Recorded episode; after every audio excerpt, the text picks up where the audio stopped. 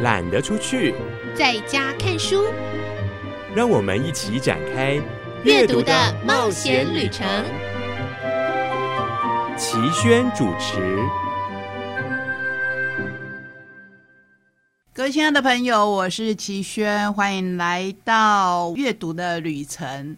今天我们要延续上个礼拜的，不管是妈妈的爱，或是大爱。要跟您介绍的是关于，可能是我比较不擅长的教养的书。可是教养当中呢，我觉得有很多很多种方法，所以我们要讲平易近人的，我们要讲陪伴的，我们要讲自然而然、潜移默化的，甚至是如果您的孩子你觉得实在是非常非常。让你伤神的时候，我们应该要怎么样来跟他们相处？我说的并不是以你的观念为观念，就是以我们大人的观念为观念，不是，而是我们到底要怎么陪伴他们，同时也让他们陪伴我们。毕竟人生就是一段又一段的旅程，那就来听听故事吧。各位亲爱的朋友，我是齐轩，欢迎来到懒得出去在家看书的选书单元。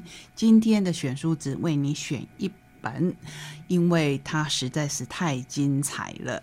由新经典文化所出版，作者是王小雷。如果你是他的粉丝，可能他另一个名字你会比较熟悉，就是六神雷雷。我等了好久，终于等到他的新书。这一本书叫做《唐诗寒武纪》，寒武纪是我们在分类地球的历史的时候会给的一个很早很早的世纪。那如果有一点概念的话，大概就会想到说，那这一本书可能只是一个开头吧。对，这一本书只是一个开头，接下来我们还期待第二部跟第三部。第二部就会写到光明敌，第三部会写到笑忘书。那为什么会用这样的名字呢？等一下就来详细的跟您介绍。我刚才一说到这一本书是在讲唐诗，相信很多人心目中都会浮现属于自己的唐诗。唐诗到底有多少首呢？唐诗又分为多少个世代呢？读过历史，应该很快的就会分出初唐、盛唐、中唐跟晚唐。那在这里面有很多很多的诗人陪伴我们走过，不管是青涩的年代，或是到现在初老的年代。我是说我自己回头再看，可能对每一首诗的感觉会不一样。不过唐诗三百首。就涵盖了所有的唐诗吗？当然不是。唐诗是从哪里来的？为什么会出现诗坛创作的大爆发？谁埋下了唐诗的火种？谁点燃了爆发的火苗？又是怎么样的传承接力，才能在盛唐催生出李白与杜甫？寒武纪、光明顶、笑忘书，这是六神累累记翻墙读唐诗，掀起唐诗故事新说风潮以后，全新的唐诗扩写计划，以三部曲的方式，更细腻的刻画诗人的浪漫风流，呈现初唐、盛唐、晚唐各自不同的精彩。我们今天要介绍的是寒武纪。第一部呢是起始于六朝谢灵运走出乌衣巷，开始少年游的西元四零五年，到天才涌现、繁星灿烂的初唐之末，这三百多年的时间里，我们会遇见哪些诗人呢？我们会遇见王勃、杨炯、卢照邻、骆宾王、宋之问、杜审言、上官婉儿、张若虚、陈子昂。等等，甚至不一样的隋炀帝、唐太宗、武则天，看他们如何在盛唐诗出现以前冲出宫廷，描写林间与边塞，抒发壮志与感怀，让诗坛开始有了新的生命，宛如物种大爆发的寒武纪时代。我本来还以为之后他还会循着。地球史的名称来为第二集跟第三集命名，想不到不是。那光明顶会让你想到什么呢？如果熟悉六神磊磊的人就知道，他一开始其实是从金庸写起的。他是一个标准的金庸迷，也因为在金庸的小说里面看到很多的唐诗，所以才会引他进入翻墙读唐诗。这一个领域，我其实不是他写金庸的粉，而是他写唐诗的粉，因为他写的唐诗跟我所认知的唐诗又不一样，写的非常的深入，而且非常的有趣，看起来真的会让你重新去认识唐诗。如果你是一个诗词的爱好者。我相信你看了六神磊磊的书，对唐诗会更有认识。如果你本来对诗词没有那么大兴趣，会觉得说这不是古代的东西吗？我真的非常非常推荐你来看他的书，因为他的书活泼、引人入胜，看了以后会真的好期待下一本书赶快再出现。好，我们就先来看它的秩序。在古生物学上有这样一个远古的历史时期，叫做寒武纪。它在距今。大约五亿四千万年前，当时地球上发生了一件奇幻又奥妙无比的事，被称为寒武纪生命大爆发。在一段很短的时间里面，好像神灵散播种子一样，生命忽然狂飙突进，爆发式的诞生和进化。单细胞生物跃进到了多细胞的高等形态，节肢动物、棘皮动物、软体动物。腕足动物甚至苔藓虫。纷纷出现，几乎所有现生动物的门类都在这个时期诞生。好，关于生物学，我们就讲到这边为止。要说的还是这一本书的主题，唐诗。也经历了一个极其类似的寒武纪大爆发。如果穿越历史时光，回到西元六五零年前后，尽管唐朝已经建立了三十多年，但是诗坛还是沉闷的、乏味的。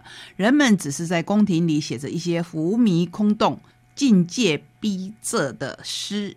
活像是原始的蓝藻金柏拉虫，忽然间就像生命在寒武纪的爆发一般，水沸腾起来了，海洋喧闹起来了，新的一批诗人诞生了，就是我们刚才有提到的王勃、杨炯、卢照邻、骆宾王等四杰，还有陈子昂诞生了。其实，在刚才的初唐四杰里面。我大概比较知道的只有王勃跟骆宾王，杨炯跟卢照邻，我是比较不熟悉的。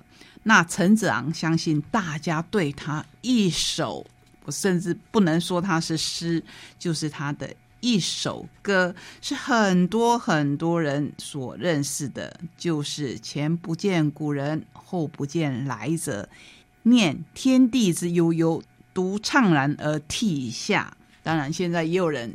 直接就写说“独唱男而泪下”，为什么可以这样子改编？我相信跟历史的演进有很大的关系，因为我们都不知道最初的诗文是什么样子的。不过，其实这一首歌也不算是陈子昂他的创作，因为他写了很多很多边塞的诗，气魄是很大的。可是这一首让我们最认识陈子昂的诗句。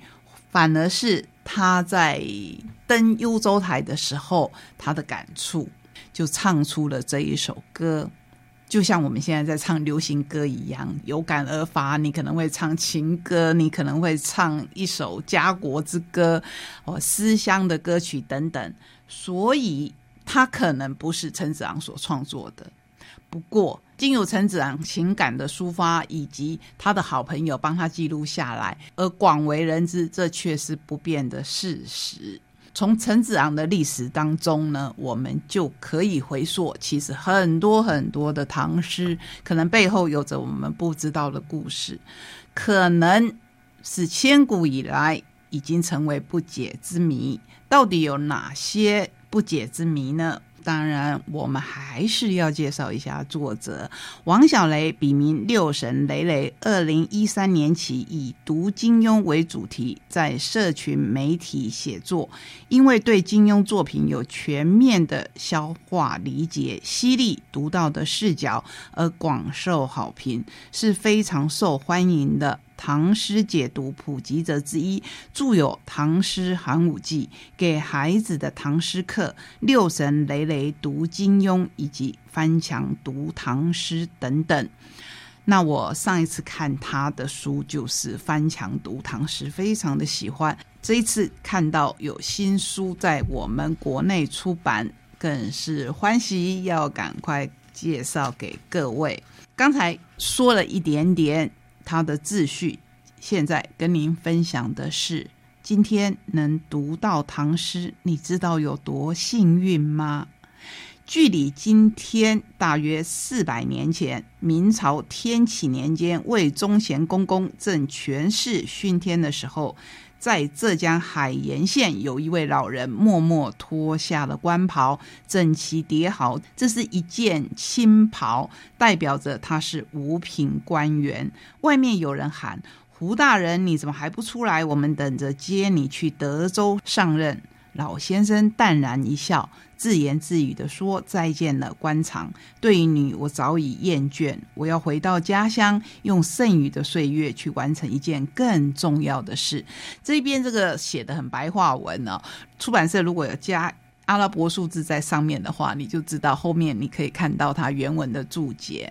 不过六神磊磊厉害的地方就在这边，他真的可以把我们现在比较读不来的文言文写成非常诙谐的白话文。他说：“他要编一部最全的唐诗集，不要再有遗漏，不要再有散佚，让后世子孙都能读到它。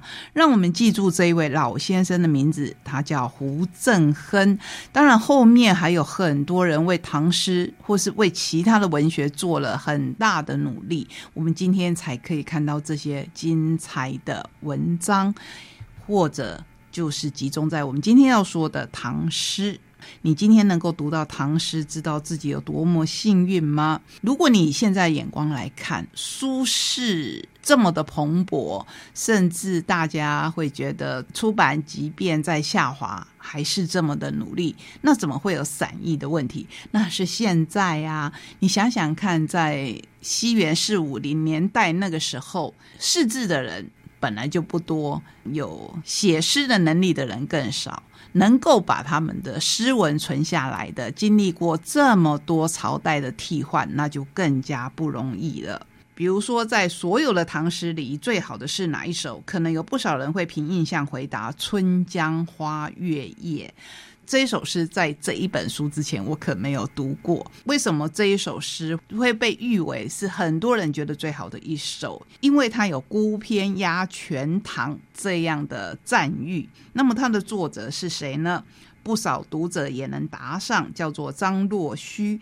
这位张先生写出了这么好的作品，对唐诗做了这么大的贡献。那么他到今天留下了多少诗呢？一百首、八十首。答案很令人震惊，只有两首。好，也许我们台湾对张若虚先生不是那么认识，那么我们再来看看大家很熟悉的“白日依山尽，黄河入海流”。好了，这一首诗是唐代的五言绝句里面，很多人会觉得很好的一首诗。登鹳雀楼，它的作者一般认为是王之涣。这位大诗人有多少诗留下来？答案触目惊心，只有六首。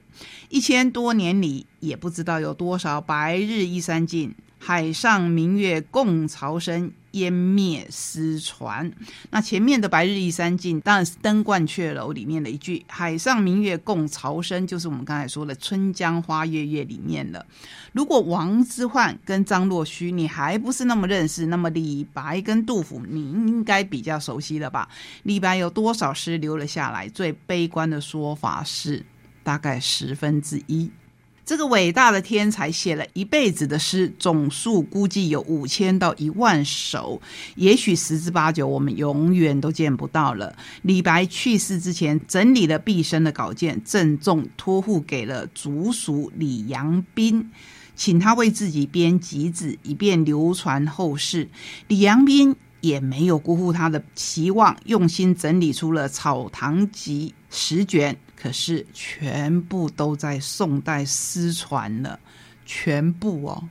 所以，我们今天看到的李白的诗，其实可能是散在其他的集子里面看到的诗。再说杜甫这一位同样伟大的诗人，四十岁之前的诗几乎全部亡佚不存，而他活了多少岁呢？只有五十八岁。从这个意义来说，可谓大半辈子的诗白写了。当然，你可以说他后来的诗可能更精进，可能更成熟。可是我们后来看到的也只有十八年当中，他所写的诗实在是很难很难知道他之前到底写了多少诗。还有初唐四杰之一的王勃是谁呢？就是写出《落霞与孤鹜齐飞》的那个天才，他的集子艰难的。流传了几百年，可是同样在明代彻底的湮灭，直到明朝都快亡了，人们才从别的书里找出一些他的零散诗文，甚至还要跑到日本去找抄本残卷，攒成集子，让我们还能感受王勃的风采。这好有一比，怎么比呢？就像说我们今天很熟悉的金庸全集，全部都失传了，你只能跑到。六神累累的专栏里去找几段金庸的原文来过过瘾，想想都让人想哭。而且他写了为了唐诗有人在做准备，写了对于唐诗很有贡献的人，这些人不一定本身就是诗人。这里面有一位我一定要介绍给大家，他叫做沈约。沈约这个名字，我想大多数的人没有印象。可是说到对唐诗的贡献，前面有两个人，不管是编文选的人，还是鼓励唐诗的人，我们看起来可能都还有些道理。可是沈约这一个比较名不见经传的人，他说他自己排名第三，为什么呢？因为他发现了。有些唐诗为什么读起来就不是那么的好记，那么的好读？有些唐诗读起来就特别的美，因为他发现了声律之秘，也就是我们现在常常会说的“仄仄平平，仄仄平”或是“平平仄仄”等等。因为如果一首诗里面有一个句子，它完全是仄仄仄仄仄。就是连续五个字，在五言绝句里面，或是在七言绝句里面，甚至是连续七个字的话，你读起来就不是那么的好读，甚至你就不会想要读。还有，你可能就容易忘掉它。就这个观点来讲，发现了声律的秘密，是不是很重要呢？真的非常的重要。这是一本。知识含金量很高的书，除此之外，它读来非常的有趣。我真的是一读就放不下，我也没有办法再去看别的书，就一定要先把这本书看完。我把它推荐给大家。我希望，不管透过哪一个平台在收听我们节目的朋友们，你都可以重新去认识唐诗，同时真的真的要很珍惜我们现在所能够读到的唐诗以及古代各国的文学。